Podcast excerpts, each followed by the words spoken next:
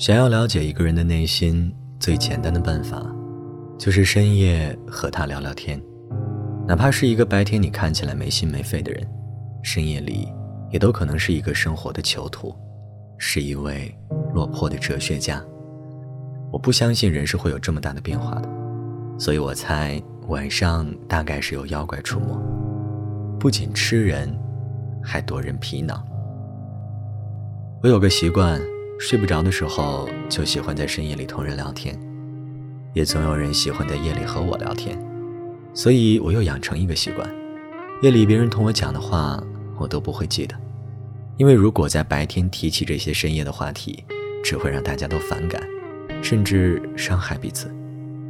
就像是大庭广众下谈论对方有裸睡的习惯，这好像不太合适。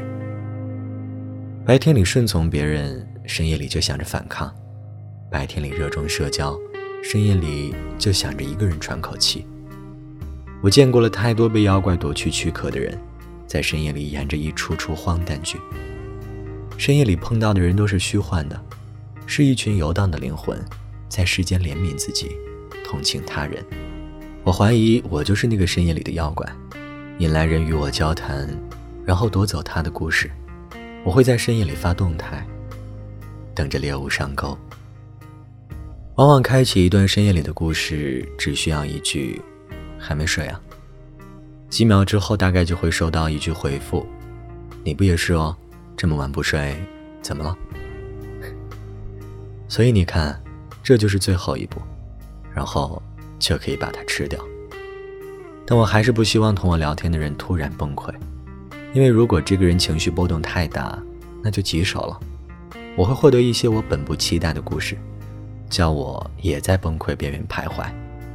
我大概也是被妖怪吃了，所以想吃别人，像是吸血鬼。深夜里有种游走的力量，助纣为虐，摧毁一个人，只需要深夜醉酒，和一个人对他说：“没事儿，说说吧。”我有一个朋友小 A。我从来不知道他原来也会被妖怪夺取心智，因为他太坚强了，一个人到离家很远的城市打拼，奋不顾身的去爱一个人，在自己的圈子里也是明星人物，家人朋友的赞美总是充斥在他的耳边。直到我和他一起喝过酒，我才发现人在深夜里什么都没有了，只剩对自己的悲悯和无助。他的泪水，对我来说更像是一次教育。仿佛生活正挑衅着说：“没有什么人能战胜我。不论是谁，都会被生活折磨。到了晚上，没了光鲜的伪装，人人都是伤痕累累。实在痛苦的人就大哭一场。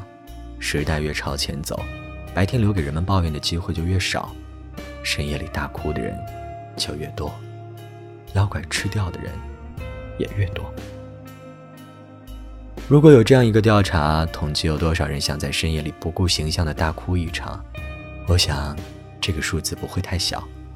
假设大家都说实话的话，这个调查也必须在深夜里做，否则到了白天，妖怪跑了，人就回来了。人前的光鲜会篡改人们的思维，比如，你并不弱小，也不脆弱，你有战胜一切的勇气。但事实呢？其实哭不可怕。也没有什么难于启齿，但只有在夜深人静时才想着依靠哭一场来释放真我才可怕。但所有人不都是这样吗？夜里哭一场的成本太低了，比承认自己压力很大要轻松的多。哪怕被妖怪吃掉，只要第二天的自己不记得了，又能怎样呢？所以，与其纠结着哭与不哭，有时哭更好。不如就顺其自然。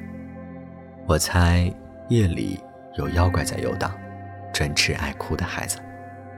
又或者呀，人本身就是妖怪，白天奔波，晚上现形，所以哭一场不怕的，擦干眼泪，去梦见自己喜欢的人，梦见自己想要的事物，然后起床，继续做人吧。